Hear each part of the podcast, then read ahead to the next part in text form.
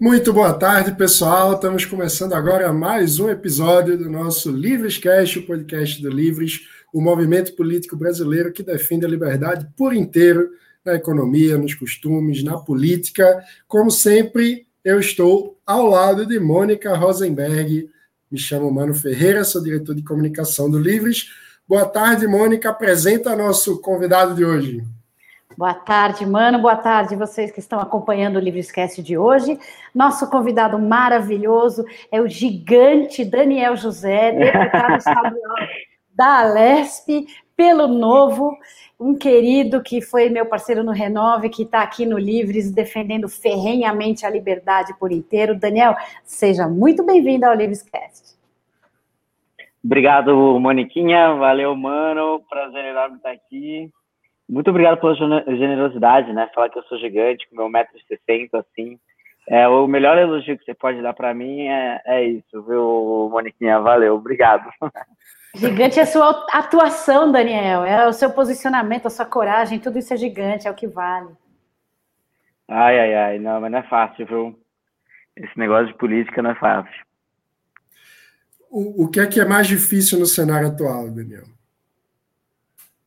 Ah, eu acho que o que é mais difícil hoje é você ver é, que por décadas o Brasil discute é, agendas né, para a gente mudar o país de cara, tornar um país moderno. Por décadas a gente já sabe o que precisa ser feito.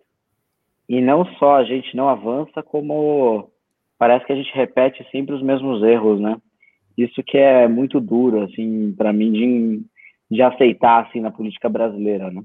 E eu lembro que no começo da faculdade, né, eu fiz economia lá no, no INSPA, né?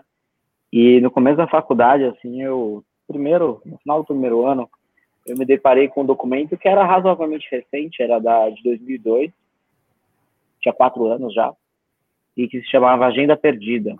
Era um documento organizado pelo Marcos Lisboa e pelo José Alexandre Schenkman são dois dos melhores economistas brasileiros. Assim, o José Alexandre Schenkman é o economista mais próximo brasileiro, mais próximo de ganhar o prêmio Nobel, para vocês terem uma ideia. Tô, boa parte dos alunos dele já ganharam o prêmio Nobel, só ele que não.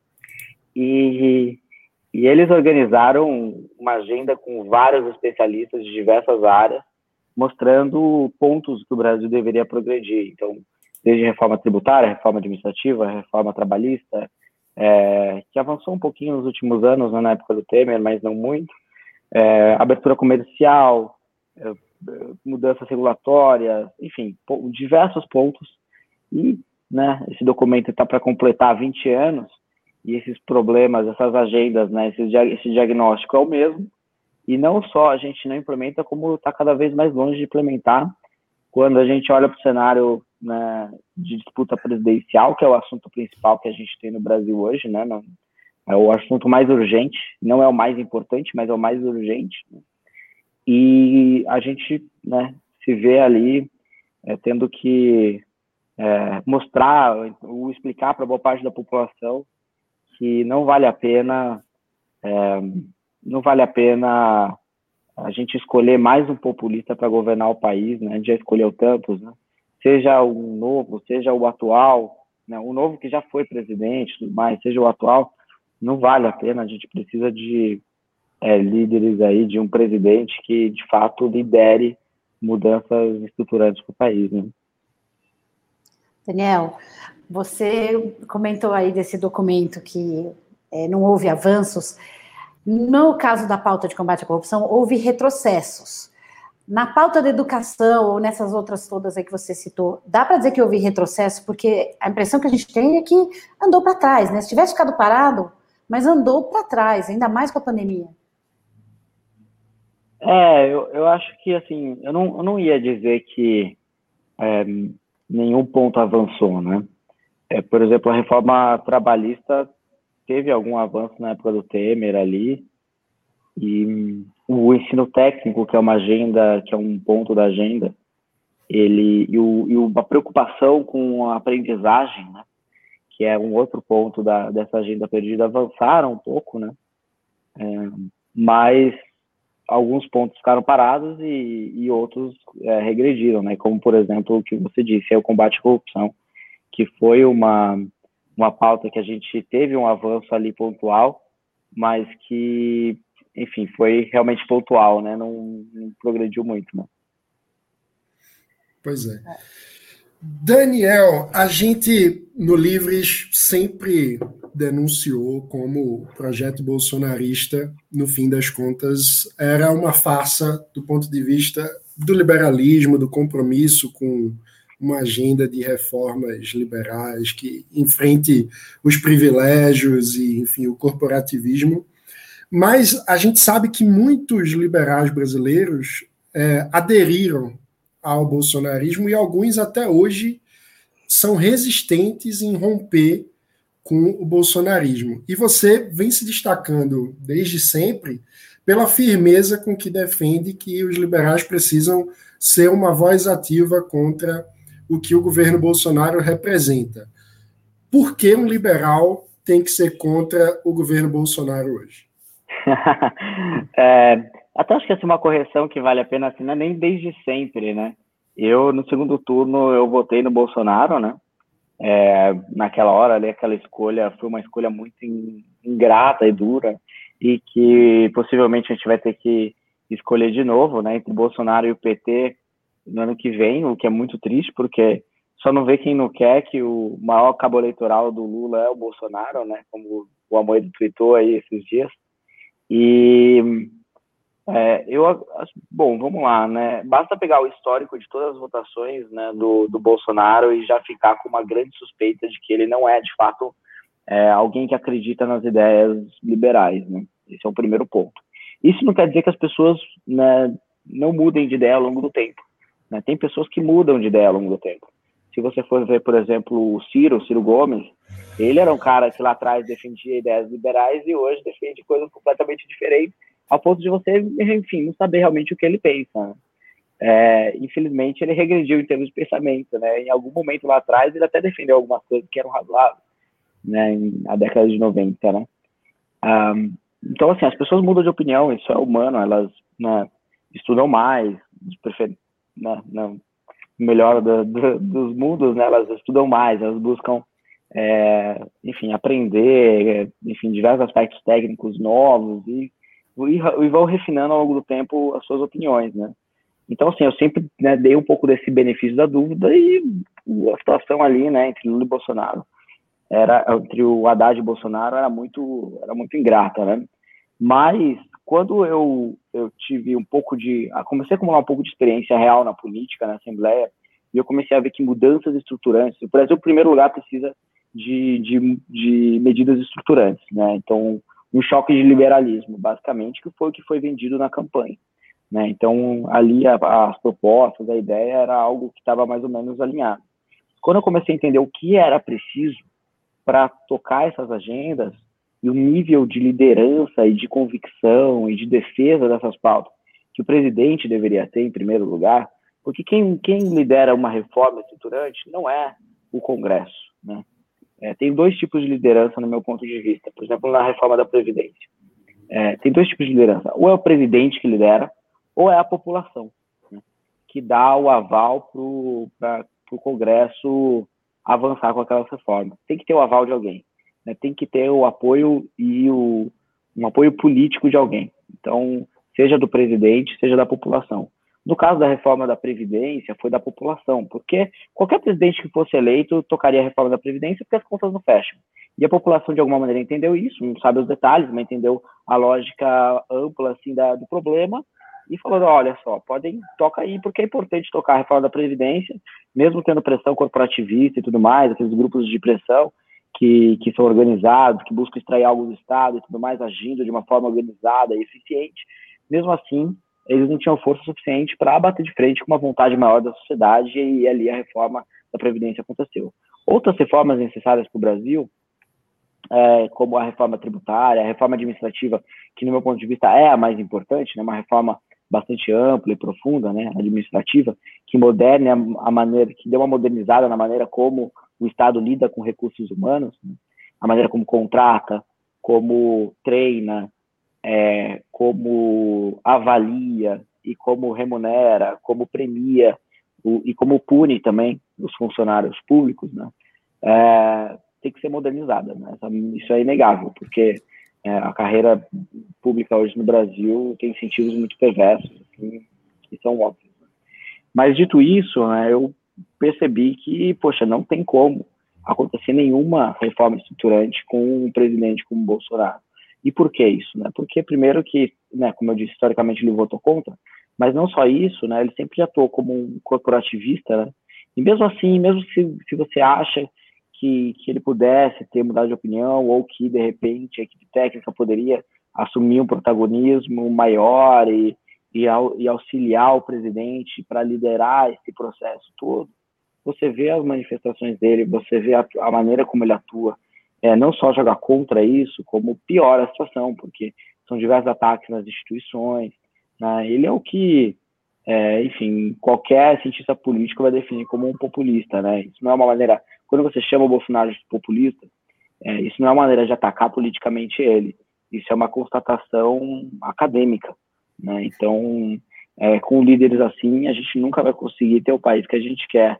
Né? Então, sem falar que ele é, exala despreparo e, e basta você é, ouvir qualquer entrevista aleatória dele, aleatória, pega qualquer uma, qualquer 30 segundos você vê que ele é uma pessoa extremamente despreparada, que, que não tem as mínimas condições de fazer aquilo que era necessário. Quando eu entendi que para fazer uma mudança estruturante precisava dessa liderança, e não é Paulo Guedes, é Bolsonaro? Eu realmente vi que não tem como. É, é, quando eu vi que ele tem o maior respeito pela ciência, né, na condução da pandemia, eu atraso da, da compra das vacinas, que foi uma ação criminosa do meu ponto de vista, né? É, e de novo, não é um ataque político, né? Quando eu digo que a ação dele foi criminosa é porque é, é uma constatação técnica jurídica, né? Então, enfim, é, eu realmente ainda não consigo ver como existem li supostos liberais aí que defendem o presidente até hoje. Eu até demorei um pouco mais para constatar isso, assim, foi meados da metade do ano passado que eu realmente falei assim, realmente não dá. É, outros viram antes, perceberam antes, outros um pouco depois, né? É, eu lembro que o Amoedo, no começo do ano, já, já pediu pelo impeachment do Bolsonaro, foi bem, bem cedo, inclusive, e gerou muita resistência no meio liberal, mas ao longo do tempo acho que as pessoas foram percebendo e foram, e foram entendendo também. Mano, eu acho que você perguntou para o Daniel por que, que um liberal tem que ser contra o governo Bolsonaro, mas é, eu acho que a pergunta certa teria que ser por que, que um ser humano tem que ser contra o governo Bolsonaro? Porque tem, tem um efeito colateral aí de tudo isso que o Daniel está falando, que é o seguinte: nós, como sociedade, como padrão de humanidade, estamos regredindo. Nós vimos lá um deputado de Santa Catarina postando uma foto com o marido da Maria da Penha dizendo, dizendo que a história dele era instigante, e várias pessoas aplaudindo. É, Isso era intrigante, anos... ele falou. É, Intrig... era intrigante. Intrigante. Então, né, ou seja, é um convite para que as pessoas ouçam a versão dele, né? Exato. Como se o fato dele ter sido condenado fosse, ah, é uma versão, mas tem outra versão.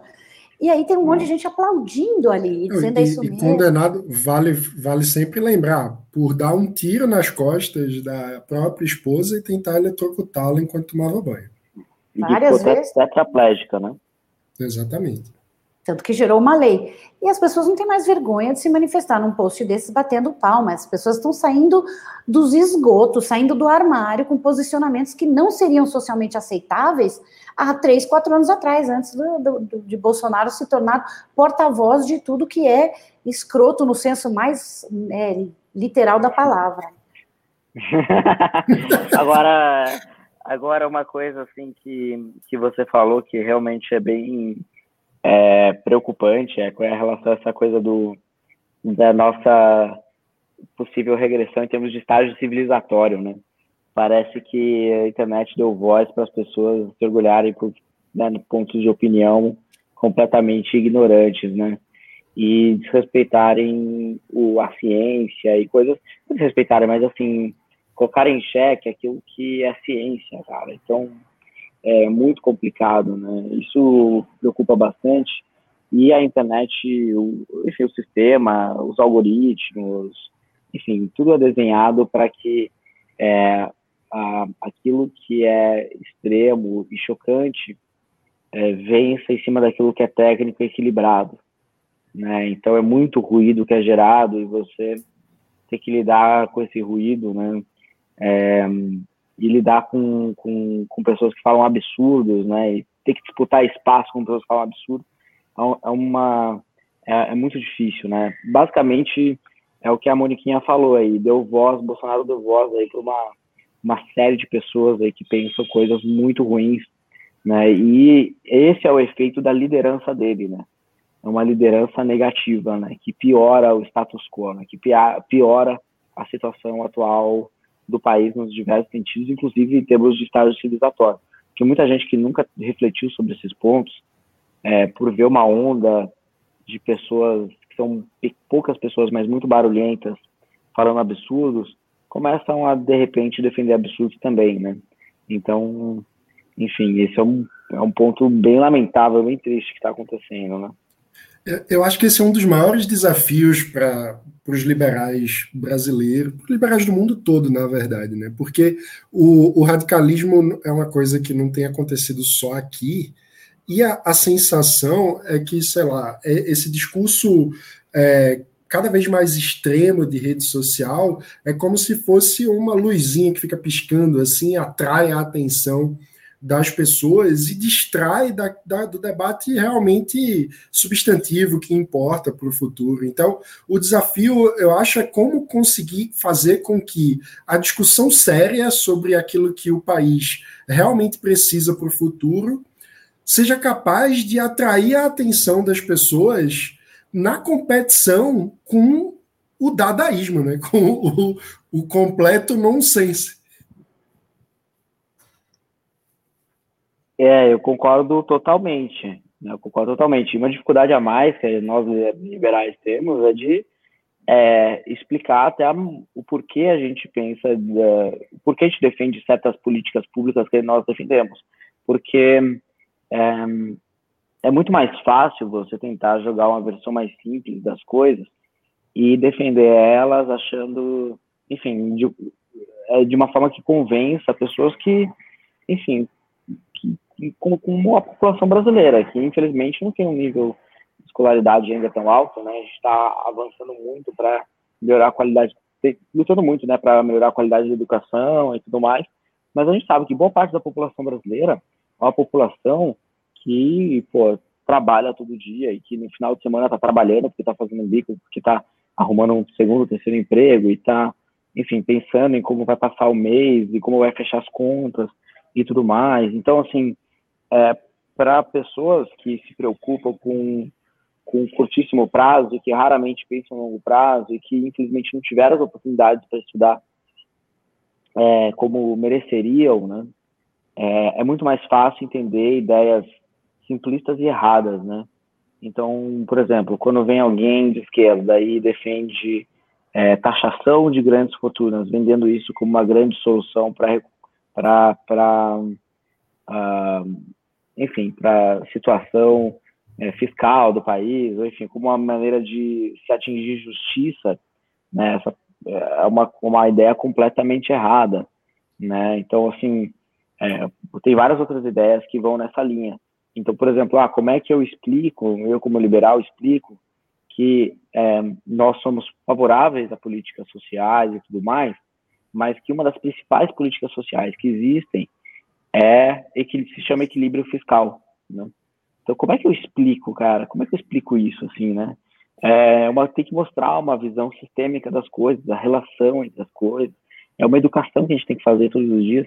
E é muito difícil, né, você mostrar para as pessoas que o nosso ponto de vista faz sentido e ele é técnico. Opa, apagou a luz aqui. Tá cara, é... né, eletricidade, tem que é, racionar a vida cada É, a inflação chegando com tudo. Até né? agora, cara. Mas, é, enfim, é, só para terminar o raciocínio, né, as nossas ideias são é, baseadas em evidências, são técnicas e, portanto, não necessariamente elas são simples de explicar, elas são frutos de uma visão sistêmica das coisas e que vai muito, é muito mais difícil de chamar atenção do que você lançar uma pauta populista e fácil de explicar, mas que ao mesmo tempo está errada, né? Sim. Exatamente. Sim. Trazer alguns comentários aqui do público. É, a Eline Dias Pereira está dizendo boa tarde, minha primeira vez aqui acompanhando o Livros Cast. Gostaria de parabenizar Daniel José, um dos melhores parlamentares do Brasil. Espero vê-lo em breve em Brasília. A Cristina Carvalho diz: Daniel José já se firmou em nome de respeito, como nome de respeito e credibilidade. E tem aqui também o boa noite do Rafael Lanhado, a Tatiana Salles dizendo que conheceu o professor Sheikman. É, e o Rodrigo Bezerra está é, tá pedindo para você comentar uma notícia que viralizou hoje no Twitter sobre é, as desfiliações no, no Novo. Qual é a tua visão como mandatário que você atribui isso e como retomar a unidade do partido? Mas Nossa, vale, olha só, a gente tem mais quantas horas de conversa? Pera, vale trazer, antes do Daniel falar, vale trazer que tem um outro comentário, eu como também sangue laranja, já quero defender o partido. O, o Marcos Vinícius Rocha está dizendo, o novo está melhor do que nunca, houve desfiliações e filiações, esse saldo não foi metade. O partido, na verdade, passa por um detox animador. Não, tem, um, tem uma explicação assim pontual para isso que eu acho que, que dá um pouco do tom da, da situação. Porque às vezes a gente acha, que é o novo, o novo está afundando, o novo está não sei o quê, e tem um contexto por trás, né? Em 2015, ali 2016, quando, quando a Dilma estava no poder, né? É, a esquerda estava né, vivendo dilemas parecidos com o que a gente vive hoje, né? Porque, assim, naquela época, quando o Novo se tornou um partido, a gente estava disputando as primeiras eleições municipais e tudo mais, ninguém perguntava qual era o posicionamento, é, ou pelo, pelo, menos pessoas que conheçam minimamente né, a nossa, nossas ideias e tal, ninguém perguntava como a gente se posicionava em relação ao governo federal, né? O que, que você pensa da Dilma? Você é, você é situação ou oposição em relação a Dilma? Ninguém pergunta isso porque é óbvio, né? Era óbvio. Né? Agora você ia para alguém do PDT, do PCdoB, do, enfim, de outros partidos, ali do PSOL, e você perguntava para eles, e aí, o que, que você acha em relação a Dilma, tal, não sei o quê, e você ia ver e estava rachado. Tinha uns que eram a favor, tinha uns que eram contra, e tudo mais, né? Passou, e, e a gente nunca se deu conta que, é, por mais que no novo a gente tenha essa defesa de ideias, de valores, de princípios muito clara, isso tem que se sobrepor a qualquer coisa, é, esse, essas ideias têm que ter aderência à realidade, elas têm que aterrizar na realidade. E, e elas se transformam em posicionamentos práticos. Né? Então, por exemplo, não adianta só falar que é importante é, o Estado ser mais eficiente, é, está, ele está presente onde ele deveria estar e não está presente onde ele deveria estar, e faço isso, e de repente votar contra uma privatização aqui do, do governo do Estado. Tá? Não adianta. Né? Isso mostraria a contradição né, entre as minhas ideias e aquilo que eu defendo na prática. Então, as minhas ideias se transformam em posicionamentos naturalmente, né, porque essa é a política. Se fosse só por ideias, era melhor a gente fazer um departamento de universidade e tudo mais. Entendeu? Então, assim, a gente está aqui para mudar as coisas, para atuar na realidade, né, no chão da realidade, né, e no lamaçal da política, devidamente é, vestido aí todo todo protegido, aí tipo aquelas armaduras assim de mergulhador da década de 30, sabe? Que o cara não conseguia nem se mexer de tanta proteção assim, sabe, para não se para não se, enfim, para conseguir respirar e tudo. É mais ou menos a gente hoje entrando na política assim, a gente tem dificuldade de se mexer até porque senão é tipo, realmente né, se você não joga o jogo da política tradicional e tudo mais, você não tem as mesmas ferramentas, né, de atuação e tudo mais. Então, é parada interessante. É, mas o ponto é o seguinte: é, a gente sempre teve que se posicionar em relação ao governo federal. Só que antes do posicionamento era óbvio e ao longo do tempo ele passou a ser menos óbvio. Então, o Novo, o PSDB, o DEM, o Podemos, todos os partidos que têm algum viés de direita ou alguma, é, algum volume de políticos que defendem ideias né, de direita, centro-direita, todos eles estão rachados. É só pegar a lâmina da votação do voto impresso todos estão rachados, todos estão rachados. É, se você ir lá e perguntar para o Eduardo Leite, lá no Rio Grande do Sul, fala assim, pô, Edu, é, ou governador, né?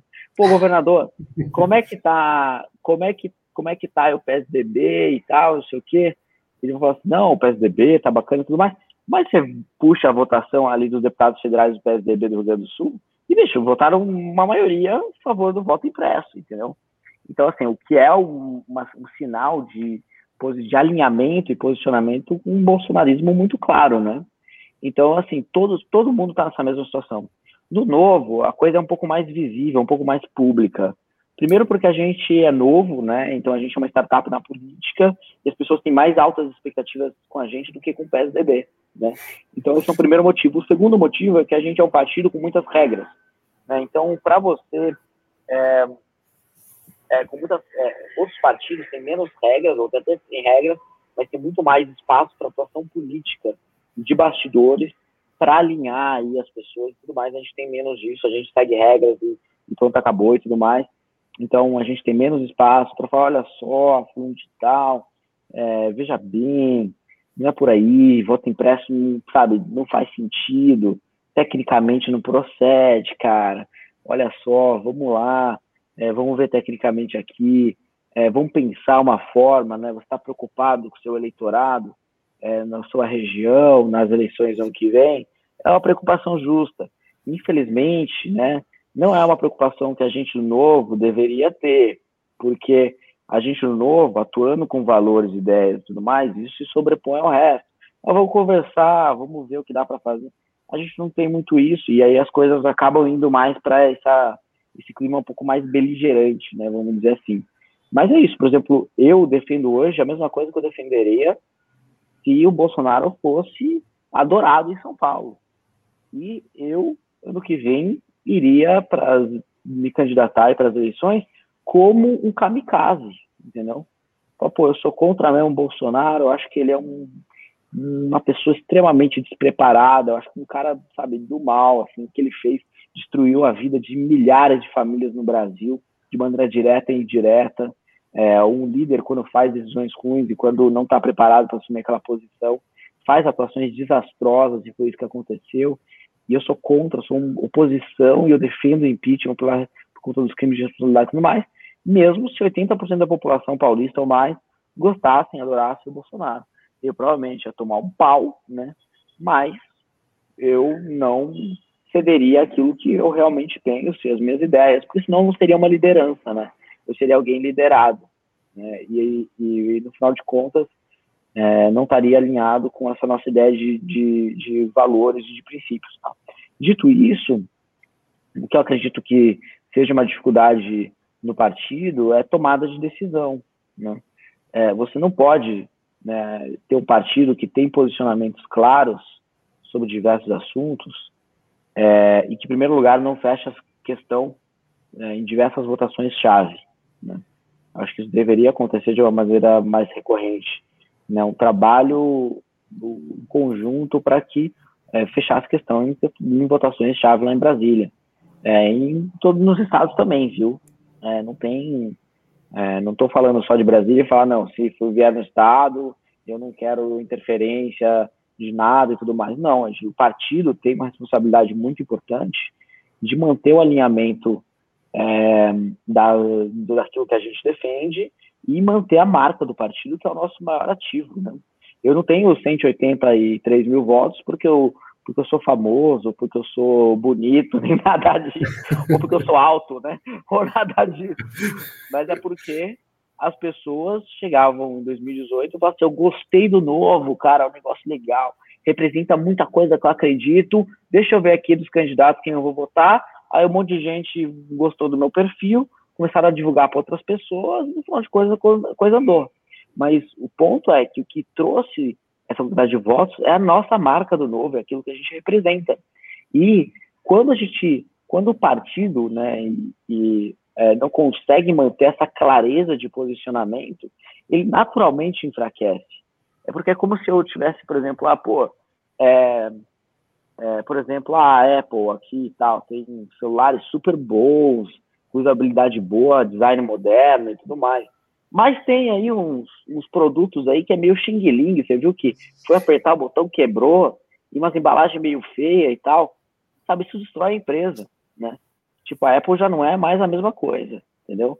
É, então, assim, o novo é a mesma coisa. A gente defende, de fato, aqueles valores que a gente defende, a gente defende, de fato, ideias liberais, a gente defende, de fato, é, mudanças estruturantes que vão modernizar o país, né? Então, a gente não tem como passar o pano para um governo como esse. E eu digo mais, e eu não estou falando de votações.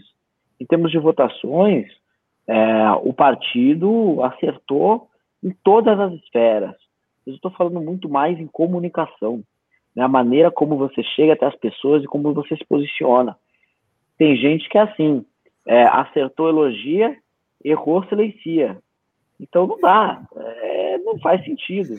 É, você vê, por exemplo, um cara como Kim Kataguiri, que tem posicionamentos muito próximos ao novo e vota quase sempre igual, só que é percebido pela população de uma forma muito diferente.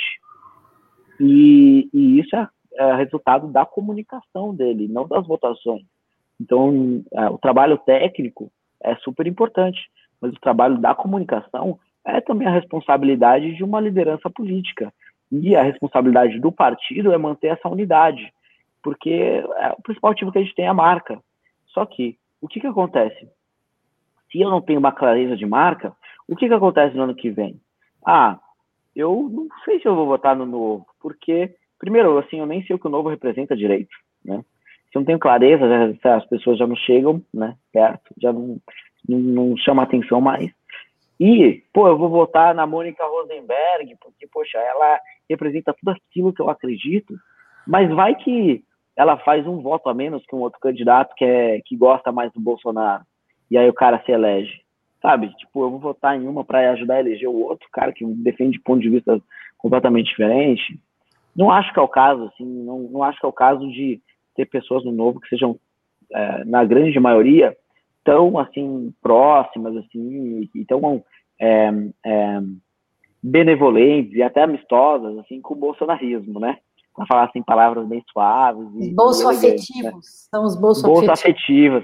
Tem, tem gente, sim, que é próxima do Bolsonaro na física, agora, e que é ligada ao novo. É, tem, mas a grande, grande maioria não gosta do, do Bolsonaro, mas tem medo de se posicionar, porque, enfim, tem um contexto que, que atua e que, que acha que seria um suicídio eleitoral defender aquilo que o partido está se posicionando, infelizmente tomou uma decisão diferente, né? Daniel, então isso tudo tem... gera dificuldades, né? Desculpa, te interrompendo, mas é para ilustrar isso mesmo que você está falando. Aqui no chat tem uma pessoa que comentou assim: ah, vocês são minarquistas, o novo só defende, acha que de, o Estado deve cuidar somente da lei e da justiça. Então são concepções erradas, inclusive sobre o que é o novo, né? Assim, a gente fala claramente que é pra, o Estado serve para cuidar saúde, segurança, educação. Mas na cabeça das pessoas é. fica aquela coisa minarquista, estado mínimo, umas coisas que já não, é, são reais. Eu, sinceramente, que eu, eu nem sabia o que era minarquista. Eu aprendi agora, a gente está aprendendo.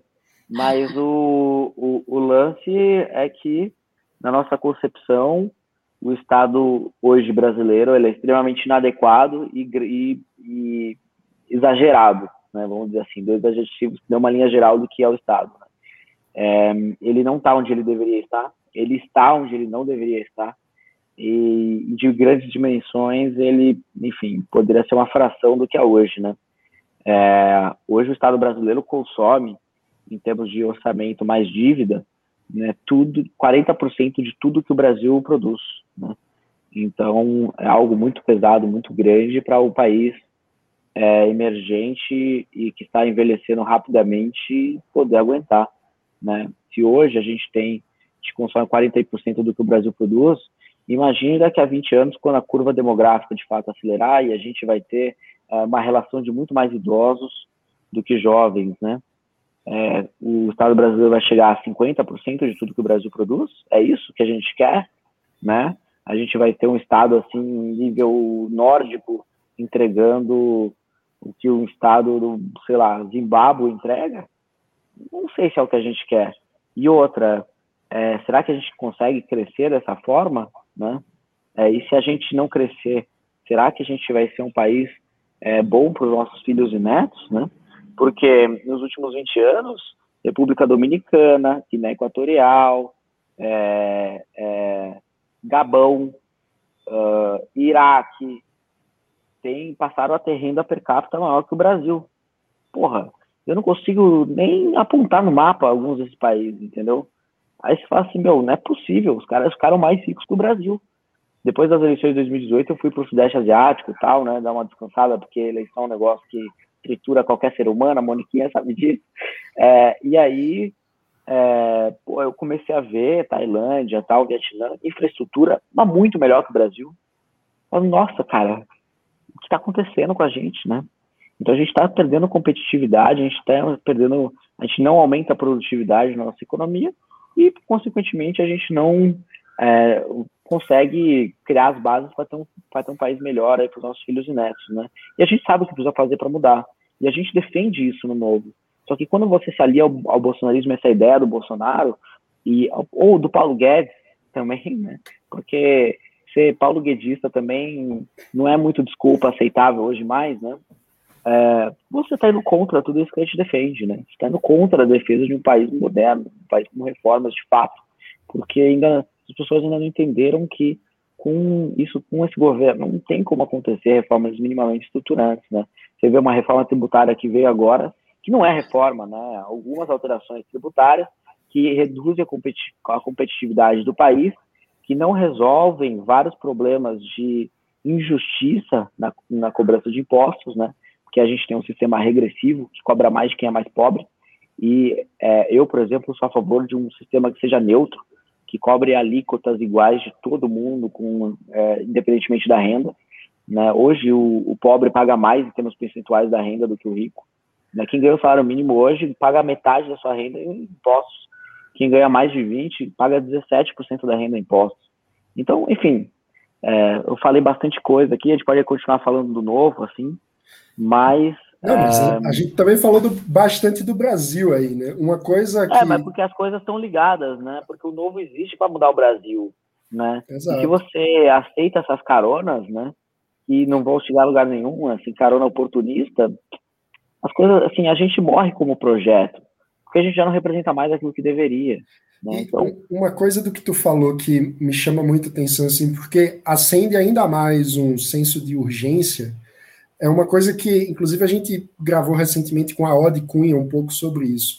Porque, no geral, é, até na vida, a gente tem uma dinâmica que a gente cresce, tem que enriquecer enquanto é jovem para poder fazer um patrimônio e, e poder se aposentar com, com algum conforto. Como país, é como se a gente já tivesse se aproximando de nos tornarmos velhos e continuamos pobres, né? E a gente continua gastando dinheiro comprando futilidades, entendeu? É, gastando dinheiro sem checar as nossas contas, né? Sem ter economia e, e enfim, e acha que tá tudo bem pô, sextou, vamos pro bar, entendeu? É isso, né? É tipo, é triste demais? Não tem nada a ver com aquilo que a gente deveria cultivar como valores de país, né? É, só que por isso que a gente tem que ter boas lideranças, né? Que ter uma visão é, de país mais, sabe, enfim, é, mais ajustada, né? E, e o novo deveria ser a ferramenta para isso, né? Para trazer pessoas boas para a política, pessoas novas para a política sempre, vê assim, a, o crescimento ele é muito importante. Ele é muito importante. E o crescimento vem é, da, da coerência, até paralelo assim direto com o mundo empresarial. Né? Uma empresa que não cresce, ela não atrai, ela não retém talento, né? Porque, por exemplo, pega a Ambev, é, aquela empresa de bebidas e tal, de cerveja. Pô, a Ambev tem assim muitos talentos jovens, né? Se eles não crescem, você não consegue mais dar mais responsabilidade para esses jovens não deixar eles, eles não conseguem subir. Então você acaba perdendo é, esses caras para outras empresas que vão oferecer mais espaço, mais, de mais desafios, maiores desafios, com uma remuneração melhor e tudo mais e tal, né? Então, é, e, e, e uma, óbvio, né, que uma empresa cresce dependendo de várias variáveis, mas a manutenção da marca é uma variável muito importante, né? Ou criação de boas marcas, né? De bebidas e tal, é um ativo, é uma, é uma atividade extremamente importante para a empresa, né? E no nosso caso, né? Manter os valores institucionais é importante para que a gente cresça. Porque se não crescer, a gente não consegue renovar a política, trazer gente nova para a política, né? É, isso é uma preocupação minha muito grande, assim, né? Porque é, não à toa, em 2017, quando eu, quando eu saí do, da consultoria lá tal, eu pô, ajudei tudo que deu, assim, correr atrás para montar lá o Renova, né? Fui com o fundador lá, tal, né? deu uma carregada de piano, tal, para as coisas, para as coisas andarem, para a gente conseguir virar um, para o Renova conseguir existir e tal. E isso é um diferencial para quem quer entrar na política, para aumentar a competitividade dessas pessoas, porque não dá só para chegar sozinho assim e achar que vai fazer diferença. Atividade política não é uma atividade é, individual, é uma atividade coletiva, assim, você não faz nada sozinho. Por exemplo, ah, semana passada, é, ao menos que, sabe, tem algumas posições que você consegue orientar mais as coisas, ter mais influência, liderança e tudo mais, outras menos. A gente vai demorar um tempo para chegar até lá, mas, por exemplo, semana passada, a Assembleia Legislativa não. Essa semana, a Assembleia Legislativa não votou nada. Por quê?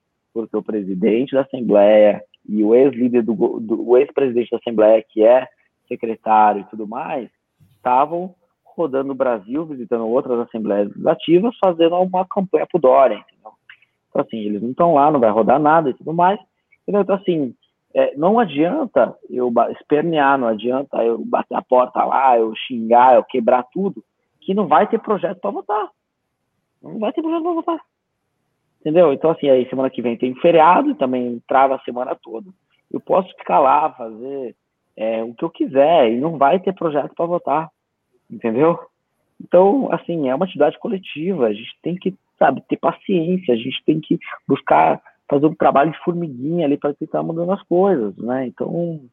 O que você está é... dizendo, está dizendo é que a gente tem que melhorar a qualidade e o nível dos políticos em todos os lados do espectro ideológico, né? Em todos os partidos. Não, sem dúvida, gente, essa questão de diálogo é muito importante. Até vi aqui o, é, o, o, Marcos falando aqui que não está fácil negociar com a Assembleia lá em Minas, com o governo Zema tal. E realmente não é fácil, porque o Zema se pauta por valores, né? É muito mais fácil jogar o jogo jogado, né?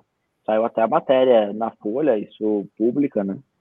Que as emendas voluntárias que os deputados recebiam, né? E né, não precisa nem fazer um estudo assim muito profundo, mas você vê que aqueles que recebem mais emendas do que as emendas obrigatórias, 20, 15 milhões por ano, né?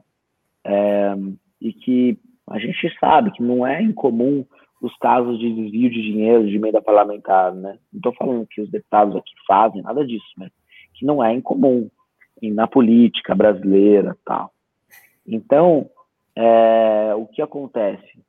É, os caras votam aquilo que o governo quer em troca dessas emendas e, e vão lá para dar quórum. Aí a gente vai votar projeto de autoria de deputado e, e às vezes nenhum autor do projeto aparece para a sessão, entendeu?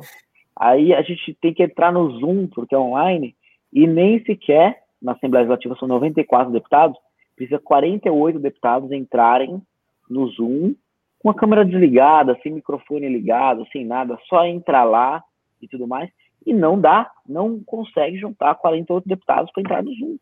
Tem 24, tem 32, mas não consegue chegar nem perto de 48, quando não é projeto do governo. E essa é a realidade da política, a gente tem que mudar esse negócio. Então, assim, é, por isso que tudo isso que a gente fala do novo é tão importante. Manter a marca, manter o alinhamento das, das que a gente defende, agir de forma coerente, ignorar as conveniências de curto prazo, sabe? É, e, enfim, buscar é, manter a coerência para construir um partido que cresça ao longo do Brasil, porque eu tenho certeza que a grande parte dos brasileiros concorda com aquilo que a gente defende, a grande parte dos brasileiros está alinhada com aquilo que, que a gente defende. O que é o problema é que muita gente não conhece, e que muitas vezes as pessoas não só não conhecem, mas fica mais difícil conhecer quando as mensagens são trocadas, né? As pessoas não, não veem todo dia o novo. Então, quando vem uma hora definindo uma coisa, outra hora definindo outra coisa, aí tem aquele que defende uma coisa, tem outro que defende outra, sabe? Fica muito ruída, muito difícil. Uma marca ela é boa quando ela é, tem, quando ela é, sabe, clara como um cristal, né? Coerente, né? Se fica muito de ruído, tal, você não sabe mais o que representa, vira só mais uma franquia partidária no Brasil, que já tem mais 30 e poucas, e que tem um monte de gente lá que quer se candidatar. Só que detalhe, a gente não, não usa a estrutura da política tradicional de cabos eleitorais, de prefeitos, de vereadores, que têm seus respectivos cabos eleitorais, que funcionam no sistema de pirâmide, né? É, outro dia eu estava no plenário da Assembleia, um deputado veio e falou comigo, rapaz, tu putaço. Eu falei, pô, por que, deputado? Ele falou, pô, Danielzinho, perdi 500 votos, cara. Eu falei, como assim você perdeu os 500 votos? Ah, cara, perdi lá o líder comunitário, fui para outro cara lá, perdi 500 votos, cara. Então, assim, ele já sabe, na é vírgula, quanto de voto ele vai ter. Porque ele sabe quantos cabos eleitorais, e ao longo do tempo ele sabe a capacidade desses cabos eleitorais de entregarem, e ele vai pagar de acordo com o quanto de votos esses cabos eleitorais trazem.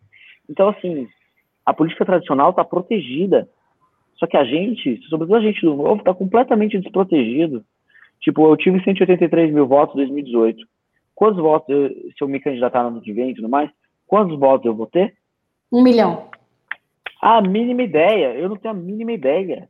Sabe por quê? Porque eu não tenho, sabe, a, gente não tem essa, essa relação direta. A gente não, não trabalha dessa forma. A gente tenta convencer as pessoas, chegar, fazer com que a nossa mensagem chegue, chegue até as pessoas.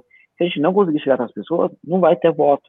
Se a, gente, se a mensagem não estiver de acordo, sabe, com aquilo que a gente defende e é, com o que as pessoas esperam de, um, de alguém do novo, não vai ter voto.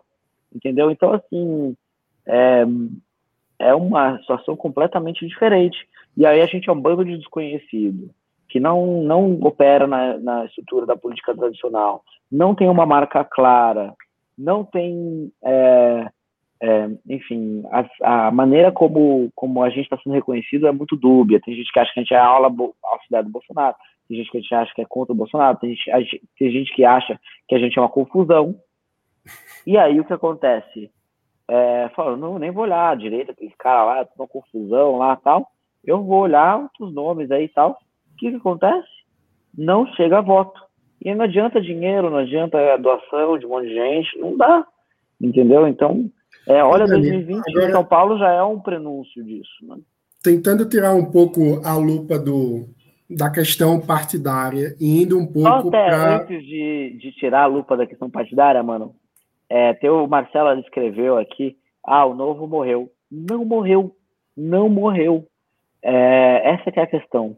A gente está tomando algumas decisões de maneira muito atrasada, de uma maneira muito pouco é, é, dura, assim, é uma fração daquilo que a gente deveria fazer. É, tem as dificuldades da política, né? Numa empresa, se tem alguém que está fazendo um trabalho que não está de acordo com aquilo que a empresa espera, o que, que acontece? RH nele demite, entendeu? É, na política não é assim, cara. O cara se elegeu pelo partido. Pô, como é que você faz, sabe? O cara realmente desalinhado, às vezes dá para ainda continuar. Pô, viu que não dá? Como é que você faz? Aí os incentivos são é, muito ruins. Por quê? Porque tem o fulano de tal que é vereador, né? Aí, aí ele também é suplente para deputado federal, né? E ele tipo, foi o vereador mais votado da cidade, né? Aí o que que acontece? O sujeito é, toma um processo na comissão de ética do partido. O, a, a comissão de ética, de uma forma técnica, avalia e fala expulso, né? Aí ele nem recorre e vai para a imprensa dar porrada no partido. Por quê? É interesse dele que a saída dele aconteça de uma forma pública. Por quê? Eu fiquei pensando assim, por quê? Por que, que isso acontece? Porque quer se candidatar no ano que vem. Então, os incentivos são para fazer com que as coisas aconteçam de forma pública, porque você chama atenção nesse grande ruído de comunicação que existe. E é, e é isso, a estratégia é tão, tão, é, tão curto-prazista quanto essa. É, e é isso que está acontecendo. Então, assim, é muito difícil a política, é muito difícil construir um partido. E um, eu acho que não, o Novo não morreu, mas eu acho que se a gente quiser clareza na comunicação e exposição para mostrar tudo aquilo que a gente acredita, a gente precisa de um porta-voz dessas ideias. E o melhor palco para isso é a disputa presidencial. Na reforma política, aumentou a cláusula de barreira. Né? Estão acelerando a cláusula de barreira. Então, se a gente não aproveitar, ou não, não aproveitar é, as eleições do ano que vem para participar de debate presidencial, a gente adivinha, a gente nunca mais vai ter essa oportunidade, porque dificilmente de novo a gente vai bater esse número. E aí a gente fala assim, pô, mas quem que são os porta-vozes que estão suficientemente preparados para fazer esse trabalho, né? Uns mais, outros menos e tal, mas que tem ali um, mínimo, um nível mínimo para disputar é, um cargo tão alto quanto a presidência da República. Eu vejo no novo três nomes: o Bernardinho, que decidiu ir para a França, o Zema, que é um baita governador lá em Minas, mas que decidiu ir para a reeleição, Exato. e o Amoedo, que é fundador do partido, que construiu uma imagem política, sabe, de alto nível, que tem interlocução com as maiores lideranças políticas do país, que mostrou em 2018 que consegue fazer uma boa campanha, né? Então a gente tem esses três nomes. É, infelizmente, ele acabou desistindo por conta dessa, dessa, desse caos, né, desses problemas que tem o partido. Mas sem um candidato na presidência que de fato represente os nossos valores, é, a gente não vai conseguir é, se sobrepor ao grande ruído das eleições do ano que vem, de polarização, para mostrar aquilo que a gente acredita. E a gente vai ficar no meio do caminho. Agora, se a gente tiver um porta-voz que consiga defender aquilo que a gente de fato deveria defender e que o partido está se posicionando, essa história é diferente. E aí, com o debate presidencial com poucos candidatos, porque os partidos não têm incentivo para lançar candidato a presidente, porque gasta muito dinheiro de fundão eleitoral, eles querem alocar tudo para deputado federal, porque é o que decide, no final de contas, quanto de fundo eleitoral, fundo partidário, tempo de TV vai ter nas próximas eleições. E é, a gente teria a oportunidade de, ser, de ter cobertura de imprensa nacional diária da campanha. Então, vamos supor que o Amoedo volta, que é a minha grande esperança. É, ele volta e aí, pô, você acha que Jornal Nacional, é, os jornais, principais jornais, CNN e tal, não vão cobrir a agenda dele diariamente? Claro que vão cobrir, porque vai ter Lula, Bolsonaro, Ciro, Dória Barra Eduardo Leite, é, quem ganhar ali nas prévias, é, Amoedo, e talvez mais, mais alguém, de repente o Alessandro Vieira, do Cidadania, de repente alguém que conseguisse viabilizar ali, Simone Tebet, Simone. ou alguém, ou algum um cabo da ciolo da vida, entendeu? ou ninguém, ou seja, cinco candidatos, entendeu? É diferente das eleições do ano passado, quando o sujeito candidatava para ser prefeito e tinha 20 candidatos. Então, é, é rede nacional, é o assunto mais importante do país. É o país inteiro olhando para aqueles debates com cinco, seis pessoas no máximo. E a gente é uma puta plataforma para a gente falar nossas ideias. E não é possível que a gente não vai aproveitar isso. E não é possível que o partido não vai é, é, se sentar e falar assim, pô, galera, seguinte, vamos então conversar lá pro, com a Moedo para ver o que, que precisa para ele voltar. É, isso é uma tremenda de uma burrice, sabe? Eu, assim, eu realmente não consigo dar outro nome, porque a gente tem uma chance, a gente tem uma plataforma gigantesca para divulgar as nossas ideias, para chegar em Satubinha, no Maranhão, para chegar em Atalaia do Norte, no Amazonas, para chegar em lugares que a gente nunca nem. As pessoas nem imaginam que o novo existe. E é, a gente não faz isso não vai ter candidato porque não tem, porque os únicos nomes que tinham condições não, sabe, dois não tem outras decisões de carreira e o terceiro ali é, não deu certo de alguma maneira, sabe? É, é para mim é tão óbvio eu ia comentar que você falou uma coisa, você falou uma coisa aí que é muito grave no Brasil, que é assim, os partidos vão investir o fundo no Congresso, não porque é importante ter gente no Congresso pela que, que as discussões acontecem, que é o que a gente pensa, mas sim porque é, é em função do número de eleitos que se distribui o fundo partidário e o fundo eleitoral. Ou seja, em vez desses, desses fundos serem instrumentos para democratizar as ideias e aumentar o acesso, eles são prêmio é um prêmio que os partidos recebem por ter elegido mais pessoas, né? Ah, você elegeu bastante gente, mais então, de mais 90, Moniquinha, mais de 95% do fundo partidário, fundo eleitoral, é, é usado para candidatos de reeleição. É, então, assim, é, não. Ah, mais de. Sabe, uma grande maioria desses recursos vão para homens brancos, por exemplo, para a turma que, que, da esquerda que defende o fundão, o fundão eleitoral porque a democracia custa, né? Então dá uma olhada aí na representatividade que o pessoal julga ser tão importante, e que é mesmo importante, né? O quanto que existe de alocação de recursos para essas pessoas. Por isso que, assim, óbvio que a gente, no Novo, defende a extinção do fundão eleitoral. Eu também defendo. Mas, sendo realista, isso nunca vai acontecer. Qual seria a melhor medida diante disso? Regras de utilização desse recurso.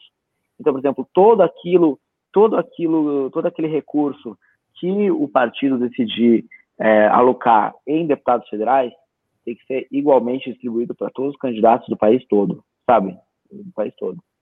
Então, aí sim, a gente começa a gerar incentivos para não existência de candidatos fantasma lá, que, que é só para compor chapa e não sei, não sei o quê, para é, para candidatas mulheres daí que é só para cumprir a cota e tudo mais. Aí a coisa começa a ficar mais séria, né? Porque você não vai deixar dinheiro de campanha para um para um laranja, né? É, então assim, eu, eu, eu, é, essa acho que seria uma medida bem importante. Total. Eu queria aproveitar, você falou que é da importância de termos bons porta-vozes e aproveitar a sua condição de porta-voz privilegiado para falar de um assunto que eu acho muito importante para a imagem do liberalismo como um todo, que é a questão não eu diria não apenas da desigualdade social, que às vezes é, é um debate meio é, que acaba levando para uma agenda meio é, enfim, com um viés específico, mas sobretudo da mobilidade social. Especialmente dado o contexto de que, como você falou do Paulo Guedismo, parece que o Paulo Guedes, é, entre os desserviços, para além da incapacidade de avançar com reformas, tem um problema de branding gigante, né? Porque ele volta e meia dá umas declarações assim de que empregada doméstica não pode ir para Disney, de que é, enfim, que é, eu, eu, gravei até um vídeo dizendo que o, o, Paulo Guedes é uma espécie de Caco Antibes do, da economia, né? Do, ele encarna uhum. um personagem como se. É, um, Vicente Matheus. Assim, né? O Vicente é, Matheus, se, na. Pois é, como se tivesse horror a pobre. E ele, é, no papel de, de, ministro da Economia, de posto Ipiranga da campanha e tudo mais, acabou capturando um pouco da imagem do que do que seria a representação do liberalismo na política brasileira. E aí eu queria te ouvir. Eles sequestraram o liberalismo, né? Essa que é a real, né? São sequestradores das nossas ideias. Né? Beleza. É, desculpa. Não, é, eu, eu quero te ouvir sobre isso. É, a importância da gente construir um liberalismo brasileiro que seja um liberalismo para todos, né? que dê oportunidade e liberdade para quem vem de baixo prosperar, poder construir a sua própria vida e, enfim, ser dono do seu próprio destino e, enfim, e enfrentar os desafios reais. Eu acho que é muito importante a gente desfazer essa, essa imagem que foi sequestrada do liberalismo cacantibes. É, então... e, e, só pegando é. o gancho dessa pergunta do Mano, tem um comentário aqui, o Lucas hoje nos forneceu os melhores comentários dos maiores absurdos, obrigado, Lucas. Ele comentou, é, ser contra Bolsonaro, apoiar o impeachment é a, favorecer a volta do PT, aqui eu não acho mais o comentário dele, mas é importante também explicar isso, né, que assim, a gente entender que Bolsonaro não é liberal, não quer dizer que a gente apoia o Lula. É, isso é importante. É, inclusive, é, qualquer um que defenda o Lula não é um liberal. Né? Então, mas é sobre essa, é, a gente fala também sobre isso daqui a pouco, mas sobre essa, essa questão das políticas, de políticas sociais e tudo mais, né? A, acho que assim, a nossa, eu estava conversando outro dia com um, um outro parlamentar, né? É, que é de esquerda, né? E, e eu perguntei assim para ele, pô, o que, você acha que seria o Brasil ideal? Ele falou, pô, é um país né, sem pobreza, um país onde todo mundo tenha uma boa qualidade de vida, é um país que, é, é, sei lá, com segurança, com, com acesso bom à saúde, é um país onde todos, sabe, negros, brancos, não sei o quê, é, todas as raças, todas, enfim, pessoas das mais diferentes escolhas e origens e tudo mais, tenham oportunidades e tudo mais. E aí eu falei, poxa, no final de contas, né, o, o target ali, o, o, alvo, não é tão diferente assim, né? Eu também quero um país sem pobreza, quero um país onde não importa qual classe social da família onde que você nasceu, qual a sua região, qual a sua cor de pele, qual a sua orientação sexual, qual, assim, independentemente de qualquer variável, você tenha condições de, de, de se preparar para o futuro e de aproveitar oportunidades que surgirem na sua frente e que cada vez mais a gente tenha mais oportunidades, né? Que seja um país que consiga aproveitar todo o seu potencial de geração de emprego, né? Hoje o Brasil tem um potencial enorme de geração de emprego, a gente não consegue capturar nem 10% disso. O negócio, tô chutando aqui um número, não tenho baseado em evidências aqui, mas, enfim, é, é com as muitas escolhas ruins que nós fazemos, a gente chega nessa situação. A desigualdade social no Brasil, ela é muito grande né, em relação a diversos outros países, né? Então, ele, ela é um ponto preocupante, né? E a maneira para atuar em cima disso é trabalhar fortemente para reduzir a, po a, pobreza, né? É, e aí vão desde políticas é, sociais efetivas, e eu acho que sempre quando a gente fala de política social, tem que ter essa palavra em seguida, né? Efetiva, né, que ela tem que gerar o resultado esperado. Então, uh, é importante agir até de uma certa forma diretamente sobre a desigualdade, né? Mas, por exemplo, programas de transferência é, diretas de recursos, né, condicionadas, né, que é uma política muito, enfim, teve muito impacto no Brasil, impacto positivo, várias evidências mostram, né, que mostram que é o Bolsa Família, né, então ter programas é, como esse eu acho muito importante.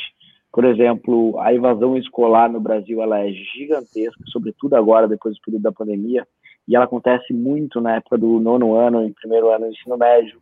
Então, você ter é, mapeado os alunos mais vulneráveis do país e você pagar ali um, quase um salário para que eles continuem estudando e não, e não um salário a mais, assim, além do Bolsa Família e tudo mais para que eles continuem estudando e não abandonem a escola é extremamente importante. Então, é, políticas que aumentam a capacidade produtiva dos mais pobres, é, políticas que visem o crescimento econômico para gerar mais é, oportunidades de emprego são extremamente importantes. Isso vem de mudanças estruturantes, né? Isso vem de mudanças de é, orientação regulatória, isso vem, de, enfim, de diversas mudanças de, de, política pública que podem ser realizadas. Né? É, a maior utilização, por exemplo, do setor privado para prestação de serviços públicos é uma maneira de você também combater diretamente a pobreza, porque a gente sabe que a capacidade de execução do Estado ela é muito menor do que o setor privado. Enfim, é, diversas políticas públicas atuando diretamente na pobreza e essas são as urgentes, né? A gente, a gente, sempre tem que trabalhar naquilo que é urgente e naquilo que é importante. Mas a gente não pode trabalhar só naquilo que é urgente e ignorar o importante que é o longo prazo. A gente também não pode atuar só naquilo que é importante e ignorar o urgente porque tem gente sofrendo agora, né? Então, o que, que é o importante, que é o longo prazo?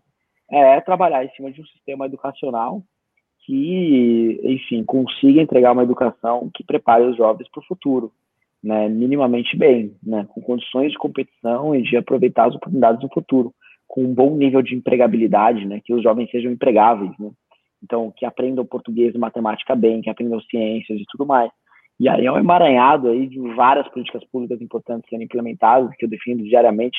Quem quiser ver mais sobre isso, me acompanha aí no Instagram e tudo mais, porque a gente fala diariamente sobre isso, né? Tem os mais diversos ângulos, tem as mais diversas políticas públicas que que, enfim, que já houve muita pesquisa, muito experimento, que mostram que, enfim, funcionam, dão resultado. A gente não defende só voucher, né, o Vale Escola e, e, e, isso daí, né? Não é isso que vai resolver o problema da educação no Brasil. A gente tem 45 milhões de alunos nas escolas públicas, né? E a gente tem o que, talvez 8 milhões aí de alunos nas escolas particulares. Não é do dia para a noite que vai começar a, a, a sabe, surgir debaixo da terra ali, um monte de escola ângulo, etapa, em Satubinha, no Maranhão, em Marajá do Sena, em Genipapo dos Vieiras, no Maranhão. Não é, assim, porra, o setor privado não consegue avançar nesses lugares, de, porque não tem renda, porque não tem, não tem como ali desenvolver aquele mercado ali ainda. Então, as soluções são outras, né? Então, existem soluções factíveis, né? Escola integral, é, o modelo de escola conveniada, né? Com organizações sociais gerindo essas escolas públicas a reforma administrativa modernizando a maneira como o Estado lida com os professores, com os profissionais da educação. Enfim, tem um monte de coisa que pode ser feita para a gente, é, porque é uma preocupação minha, pô, eu vim de uma origem que eu falo que é tipicamente brasileira, e o Brasil é um país pobre, né? É, pô, eu cresci jogando bola na rua, já peguei latinha na rua, tal, para ir nos encontros da igreja, e para ter dinheiro para ir nos encontros da igreja, e, pô, já, pô, eu via meu pai falando, sempre falava, pô, caiu o dinheiro na conta hoje, aí no dia seguinte, ah, já acabou. E via no cheque especial e tal, e falava, pô, como é que faz?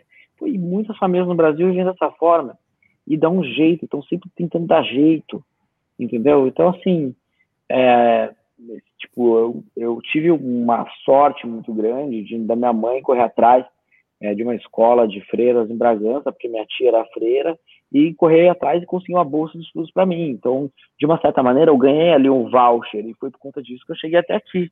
Se eu tivesse estudado na escola do bairro, junto com os meus amigos que jogavam bola na rua comigo, eu provavelmente não estaria aqui hoje, teria tido uma história completamente diferente. Mas foi essa escola que me, me possibilitou aprender matemática, português e tudo mais. E com isso, com o ferramental, com as coisas que eu aprendi, eu consegui abrir portas que me fizeram chegar mais longe. É isso que a gente quer para o Brasil. Né? O, pô, o liberal não é um cara sem coração, que só pensa em número, economia e que, pô, não. A gente tem que usar essas ferramentas. Porque você ignorar os números, ignorar é, a economia, ignorar enfim, aspectos técnicos da gestão pública é assim um suicídio em termos de você nunca vai conseguir chegar até lá onde você quer. Né? Então, todas essas coisas meio difíceis às vezes de entender são ferramentas importantes para a gente chegar onde a gente quer. Mas onde a gente quer é um lugar muito bonito também e, e tão bonito ou mais bonito aí do que a turma da esquerda defende, entendeu? Só que às vezes as pessoas não enxergam isso, né? Mas ao longo do tempo, a gente também vai quebrando os preconceitos e a gente vai mostrando é, que também a gente quer um, um, país assim. Pô, ninguém aqui quer um país pior para os nossos filhos e netos, entendeu? Ninguém aqui é maluco, sabe? É, não, é, não é, tipo, enfim, é, ninguém, ninguém aqui é tão maluco igual o Bolsonaro, tal, que as pessoas enxergam como liberal e só fala besteira.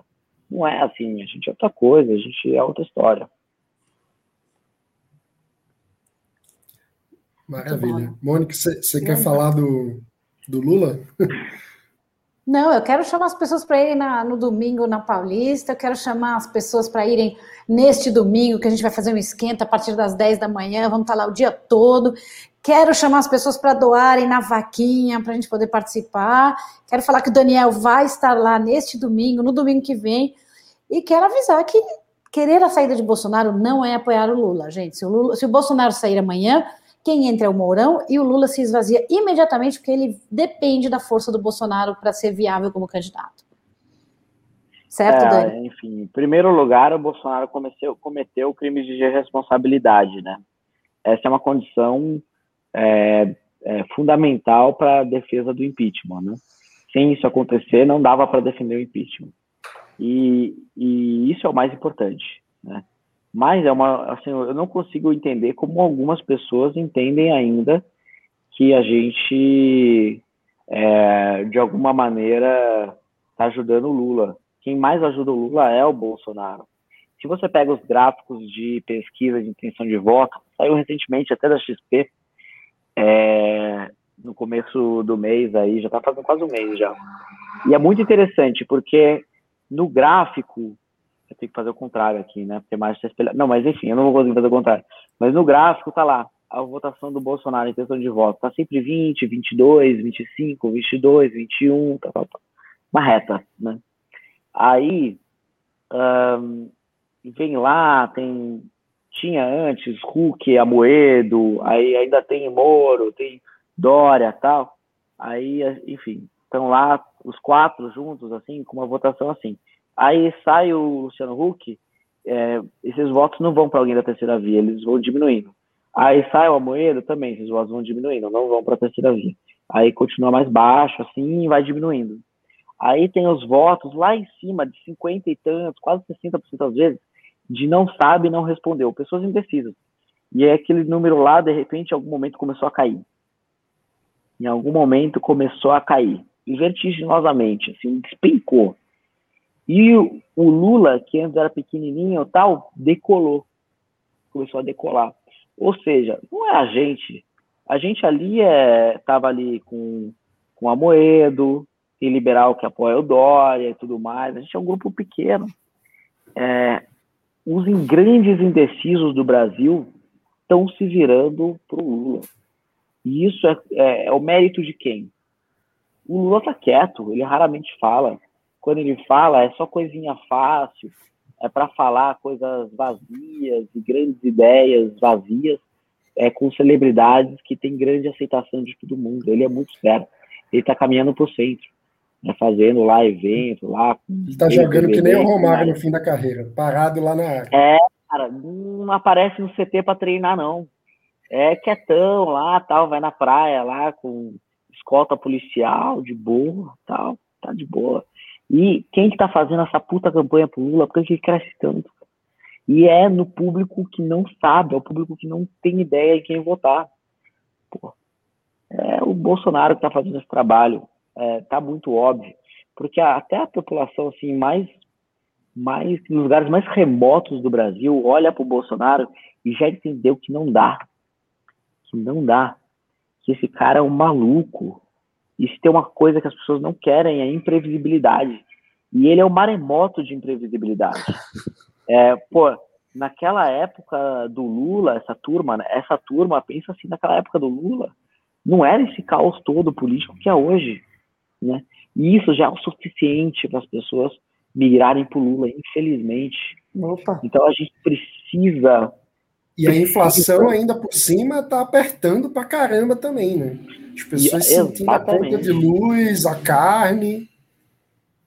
Exatamente, que pega na veia. E o cenário econômico é, não tem como melhorar muito. E vai ser mais ou menos por aí porque no final de contas a gente não fez as reformas que precisava fazer. Talvez se a gente tivesse feito lá atrás a reforma administrativa profunda, ampla, sabe? É, se a gente tivesse feito uma reforma tributária também profunda e ampla, coisa que realmente é, só seria feito se tivesse liderança muito forte, se fosse um, um estadista ali é, presidindo o Brasil, e que o Lula também não vai fazer. Só que diferente do Bolsonaro, que tem um nível cognitivo 2 menos, né? é, tem aquele, aquelas, aquelas teorias de, enfim, de psicologia, sei lá. E aí, assim, são diferentes níveis cognitivos, vai de 1 a 7 e tal. E aí o Bolsonaro é um nível 1, 2 menos, assim, né? É, ou seja, 80, 85% da população tem um nível cognitivo mais avançado que ele. Né? É, então ele não está lá muito bem posicionado em, em, relação ao resto da população brasileira. Né? Isso não tem a ver com oportunidade de educação. Tem um pouco a ver sim, mas é, enfim, a capacidade de, pô, de abstração, de, de, de, raciocínio lógico, de compreensão de ideias difíceis, de ideias complexas e tudo mais. O, o Lula não é assim, não.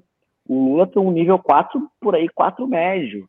Ou seja, ele é mais inteligente do que mais de 99% da população brasileira, assim, mais rápido. Assim. Então, ele sabe como o jogo é jogado. E ainda mais joga, tem, tudo joga a favor para ele, porque o, o Bolsonaro ainda fez o favor de botar dois petistas no STF, entendeu? Então, é, preparem-se para 10 anos de populismo. 10 anos de populismo, porque ele vai se reeleger. Então a gente tem mais aí um ano e meio aí, quase dois de Bolsonaro, né? Um ano e meio aí de Bolsonaro e mais oito anos de Lula.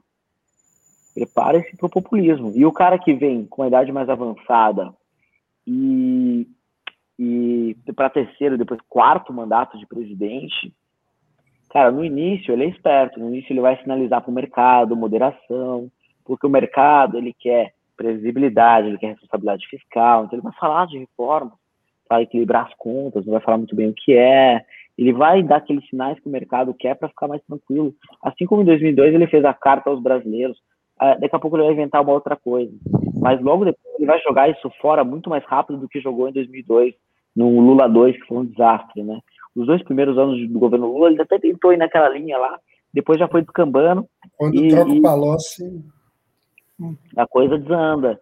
Então, assim, ele já vai desandar muito mais rápido, ele não tem um compromisso tão grande assim é, em manter as instituições fortes. Então, a gente vai ver destruição institucional. E mesmo se um milagre acontecesse, e que é impossível de acontecer, sabe, é semi-impossível de acontecer, do Bolsonaro ganhar, também vai ter destruição institucional também vai ter instabilidade política e também não vai ter reforma, não vai ter medidas econômicas que façam com que o Brasil se torne um país diferente. Então, assim, é, e se ele se reelege, o, o, Bolsonaro, é capaz que o, Lula, que o Lula ou o PT venham ainda mais forte em 2026, e aí não são 10 anos de populismo, vão ser 14 anos de populismo, entendeu? Porque são mais quatro do Bolsonaro e mais oito do PT, sei lá, que for lá para frente. E aí, bicho, não, você não esquece a ideia de, de fazer com que o Brasil seja um país bom para os meus filhos. Vai ser só para os meus netos. Então, aí acaba aquilo que a gente falou: o país envelhece sem ter enriquecido. Não, a gente perdeu no... uma geração nessa brincadeira aí, entendeu? Então, assim, só que se a gente fizesse o um impeachment, não só, sabe, obviamente, porque ele fez os crimes de responsabilidade, se você tira do. Eu acho que assim, a, a pessoa que, que conseguir convencer o Bolsonaro a se candidatar para o Senado merece um prêmio Nobel da Paz. porque, porque ela vai salvar uma geração de brasileiros. Porque libera o caminho, o Lula perde o sentido e a gente cria espaço aí para renovação política e para possibilidade de reformas estruturantes no país e você salva um país de uma geração de um país de 200 milhões de habitantes, é, um país pobre. Então, isso para mim é critério suficiente para ganhar o Prêmio Nobel da Paz.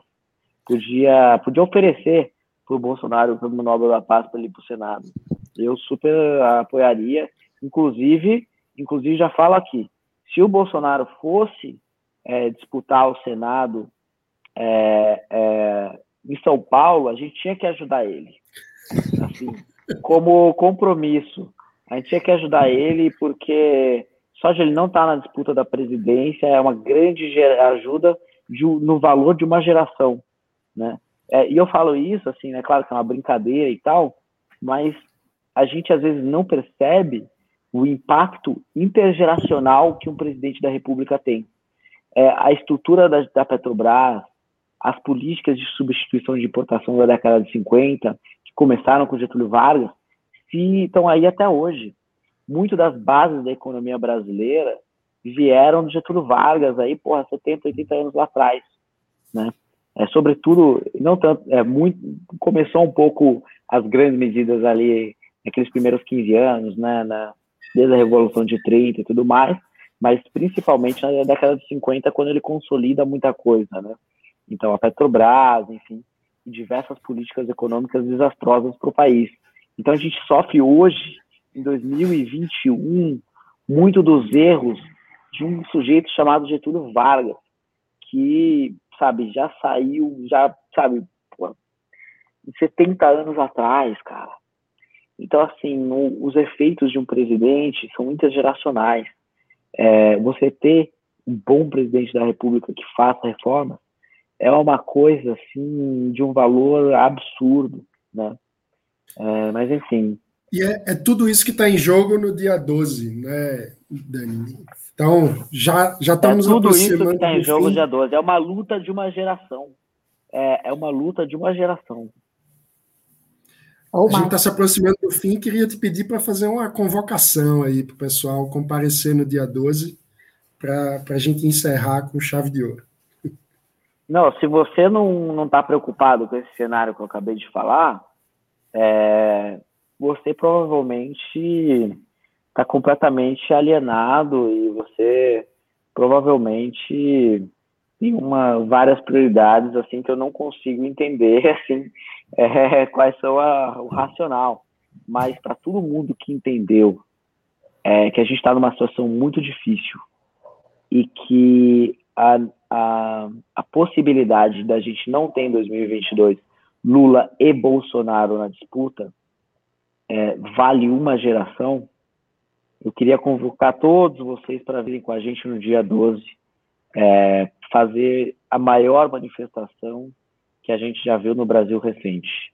Maior que 2013, maior que qualquer uma que a gente já fez, para mostrar a urgência é, dessa dessa desse cenário, dessa situação que o Brasil está. Então eu queria falar para todo mundo, o pessoal que está no interior de São Paulo, por irem para Paulista, ali ó, caravana de Santos para Paulista, aí o Marcos falou, é, o Cauê aqui, ó, caravana de Bragança, lá da minha cidade, é, indo para Paulista. Então vão lá, vamos, vamos para Paulista, vamos, vamos engrossar ali o coro, vamos pô, é, é, tá presente e, e, e, e batalhar por uma geração, porque se isso não vale a pena, eu não sei o que vale. Muito bem, isso aí. Quem vier, venha com a camiseta roxa do Livres, vamos marcar presença e doem para a vaquinha, porque nós temos vários projetos para colocar em pauta lá, para gente, coisas que a gente quer fazer, precisamos de recurso. Lu, põe a vaquinha se você, aqui. Se você quer ajudar, pode mandar o seu Pix para mandeumpix.eusolivres.org.